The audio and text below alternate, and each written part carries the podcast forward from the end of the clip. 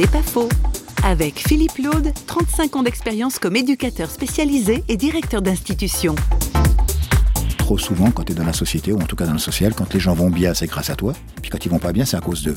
Ils doivent être restaurés dans leur responsabilité, autant de leur réussite que de leur échec. Donc c'est avec eux que tu fonctionnes, et si tu es dans un cadre strict, tu dois les ramener dans ton cadre parce que c'est là que toi tu es bien.